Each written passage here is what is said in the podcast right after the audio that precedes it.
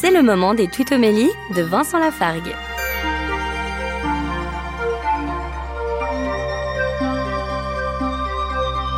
Dans la lettre aux Galates, chapitre 5, verset 1, Paul dit C'est pour que nous soyons libres que le Christ nous a libérés.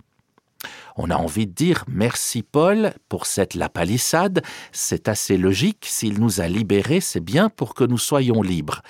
Oui, mais peut-être que la liberté que nous propose le Christ n'est pas tout à fait celle que nous imaginons, celle que notre monde prône. Être libre à la manière du Christ, ça n'est pas être libre de faire ce que nous voulons, c'est au contraire avoir été libéré du mal, libéré de commettre des péchés.